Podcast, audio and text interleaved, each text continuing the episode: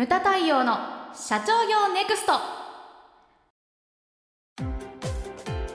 さてちゃん。はい。今回のテーマはですね、はい。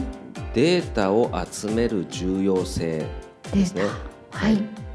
データ、まあ、ビッグデータの活用とか、はい。ビッグデータってこれもね見えないものなのでね。そうですね。なんかどれだけ進んでるのかっていうのがちょっとこう難しいんですけれども、まあまああの今ようやくね活用されてきたというふうに言われておりますけれども、例えばそのやはりネットの世界がね分かりやすいですよね。そうですね、うん。はい。Google さんはまあ検索とかで蓄積したその膨大なデータをね、元にあのまあ広告ビジネスとか、はい。だから今 iPhone でも、あのね Google のその検索の下になんかニュース Google ニュースが出てくるけれども、あれもね自分がその検索したやつにちなんで出てきてますよね。出てますね。そう。だからあのね広告ビジネスっていうのもすごいですよね今ね。すごいですよね、まあ、YouTube しかり。YouTuber はね広告で広告宣伝費で食べてるんですもんね。はい。うん。ですよまあまあ Facebook うんうん。もそうですよね。はい。あれはだから会員データですよね。はい。でそこにそのウォールの中に広告を混ぜていくというの。を、あとはい。まあ Amazon や楽うんう天ん。もそうですよね。で Google、Facebook っていうのはあの個人情報とかそういうのが結構多いと思うんですけれども、こういったその Amazon とか楽天、まあ、ネットショッピング、はい。こっちも結構でかいと思う、うん。僕はこっちの方がでかいと思うんですよね。まあ、会員データはそうですけれども、ええ。その購買履歴であったりとか、はい。あとこれ何ですかね調べたらクイックストリームっていうんですか？クリック？クリック？クリックストリームかサイト内でのクリックか、うんうん。カチカチってやるクリックのクリックか、クリックストリームって言ってサイト内での顧客の動きうんうん。だどうどこを見て次どこ行くのかっていうすごいですのがね、もうん。うそのデータを使ってい。その過去の履歴とか、こうね、リコメンデーションって呼ばれるおすすめ情報というのを提示してる、お金に直結するデータということですよね。そうなんですよね。うん。でまあまあね言ってもでもこういうのってまだまだだと思うんですよね。ほ例えばほら一回あのー私も、えー、とシーズンインする前に、カナはい。カナダグースのパーカーをちょっとこう見てたことがあるんですよね、そしたらどこ見てもカナダグースのアウターが出てくるようになっちゃって、で結局どうしたかって言ったら購入したんですよ。あそうですね、うん。でも、はい、購入後もずーっと 3ヶ月経ったらいまだに時々カナダグースが出てるんですけれども、だからそういったものもね、うん。だからそこまでは判断できてないんだろうなってういうん。この人は買ったからみたいなね。なうん、だからこういうのもその AI とかと一緒でまあ成長していくのかなというふうに思うんですよ。はい。でまあ、ここまで話したところで、はい。これ聞いてる人ね中には、うちはね、うんそのウェブで、ね、企業をやってないから、はい。そのビッグデータあまり関係ないよっていう人もいるかもしれないんですけれども、うん今そういうのも言えなくなってきてる時代だと僕は思うんですよね。でハセディが言ってたけれども、はい。ビッグデータその気象情報とか、うんうん。そういったもの、うんうん。今までのその降水確率とか、はい。そういったものもよりあの大きく捉えられるようになってき,、きてるんですけれども、まあ、あのそれをこう企業の、ね、商品を売る時のマ,、はい。マーケティングに生かしたりとかうちのお客様でもいるんですよ。はい。あの例えば、うんうん。峠の釜飯の荻野屋さんなんかは、これからそのビッグデータとかを使って、うん。そしてですねそのあの今日ほら天気とかええ。気温とか、そういうのによって、釜飯が何個売れるのかとすかそれでそれがほら、はいだから在庫管理。はい。売れ残りをやっぱりフードロスを減らすために、えでもねとは言ってもまだまだその参考レベルなんですけどもね。ねそういったものも取り入れてます。だからあいいですか？群馬県の,、ええ。あの軽い薄い峠で 釜飯を売ってる荻野屋さんがそういうのを使い始めてるわけですよ。うん。まあね、全国的に有名なあ、ね、お弁当ですすけれども、よね。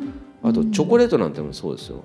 チョコレートですか、うん、チョコレートって溶けるじゃないですか。あはい。だからあのーね細かく分けてるんですよね。5度、5度単位でうんうん。売れ筋が変わるらしいんえー、ですよ、そうなんですか、うん。面白い。だからそれによって朝のその気温によって作るものとかを変えたりするんですよ。へえそれをだからその店頭に置いてしかも全部ね本社と直結してて、はい。それがそのこう売れてるっていうのをちゃんとこう、ん。それまたこうデータを取っていくと。あなるほど。うん。あれあれもそうじゃないですか？言ってしまえば。アイスクリームとかあ。だからコンビニとかもそうでしょ、うんうん気温によって売れるものがお弁当から何から変わってくるんです、やはりね大雑把に言うとほら夏はそばが売れるとかねうん冷やし中華とかね、はいはい。月並みな例ですけれども 冷やし中華始めましたじゃないけれども温度によって売れるものが変わってくるっていうのもこれまた非常に会社としてはこういうの活用しない手はないと思そううんでですすよ。よねだってアパルレルなんてそうじゃないですか。う。ん。ね、特に気温が違えばだ今年は暖冬なんでそうですね。しかもコロナウイルスでダブルパンチはでい。アパレルの社長泣いてますよ今。ねうん。そうですよね。大変です。暖冬にもかかわらずさっき言ったけどカナダグースを買ってしまった私。うん。まだ2回しか来てないです。タイミングを。このこの3ヶ月で2回しか来てないです。僕の13万円を返してほしいですうちのセミナーとかでも天気って関係あるんですかね？ありますよやっぱり、ね。うん。うん。まあでもそれセミナーっていうのはほら当日じゃない限り、はい。もうね予約しちゃってるから、はい。こう行かなきゃいけないわけじゃないですか。そうですね。うん。でも雨降ってたらやっぱりそのいいや。憂鬱になるよね、うん、私もそうジム行くのに憂鬱になります雨の中ねスーツが濡れたり、はい。男はいろいろあるんですよ、スーツの縦線が消えたりとかね。そうですよね。そうなんですよ、お面白そうですね。うん。う、ん。本は関係ないと思うけど。本はそうですよね。確か雨降ってるからこれとかあとね、うん。そういろんな業界とか、まあ、食べるものとかね服とかが多くなっちゃうんだけれども、お酒なんかもそうじゃないですか、あお酒そうですね。夏の暑い日はビールを飲みたい。とかね。あと、はい。企業によってはすごいね工夫してるのが例えば新潟の八海山なんかは、はい。夏限定のその凍らせて飲む酒っていうのがあるんですよ。えー、美味しそう、うん、だ液体だからあのキンキンに凍らしちゃうと、ほらあの瓶が割れたりするから、うんうんうん。その何度で何分間っていうのが確か決まってて、へーでそれをねこうグラスに移すとシャリシャリの氷とほら液体と混ざったようなのが出てきてすっごいうまいんですよ。あお酒飲みたくなってきました、うん。まだ早い。まだ早い。そうそういったものをですね、まあ、あの気候とかにね気温とかに生かしてその売り物を変えてる会社もあるということなんですよね。でこれね話してきたけれども、はい。そのデータに頼データビッグデータについて話してきたんだけど、はい。データに頼りすぎる経営っていうのも僕は良くないというふうに思うんですよね。それはどうしてですか？あのはい。まあ、いい場合もあるんですよ。例えうんうん。ばその、ほらデータを使ってそのうん在庫管理をする、はいいいですよね。そう、ん。在庫リスクを減らすためにその活用していくっていうのははい。非常にいいと思うんえです、ええ。しかしそのデータっていうのはそのだから過去の情報を今に生かしてるわけじゃないですか、はい。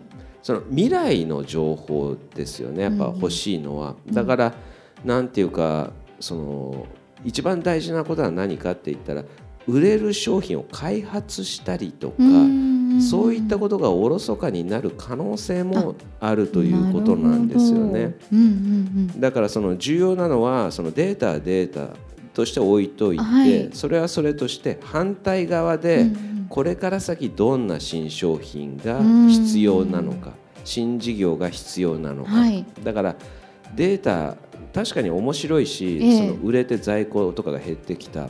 それに没頭しちゃうとダメでね、うんなるほど。だから左手でそっちをこうんううん。一生懸命やって、右手では新しいものを開発していく、これがだからね、右手左手がちゃんと回って会社っていうのが将来に向かっていくのかなというふうに思うんですよね。過去の延長線上だけじゃなくて新しいこう線を作っていかなきゃいけないというそうなんです。ことですね。まあそれがまあ社長に重要なことだと思います。はい、だからね今回はデータを集める重要性というふうに話してきましたけれども、それだけではないんだよということを覚えてですね、まあはい。役立てていただけたらと思います。はい、ムタ対応の社長業ネクストは全国の中小企業の経営実務をセミナー書籍映像や音声教材コンサルティングで支援する日本経営合理化協会がお送りしました。今回の内容はいかがでしたでしょうか？番組で取り上げてほしいテーマや質問などどんなことでも番組ホームページで受け付けております。どしどしお寄せください。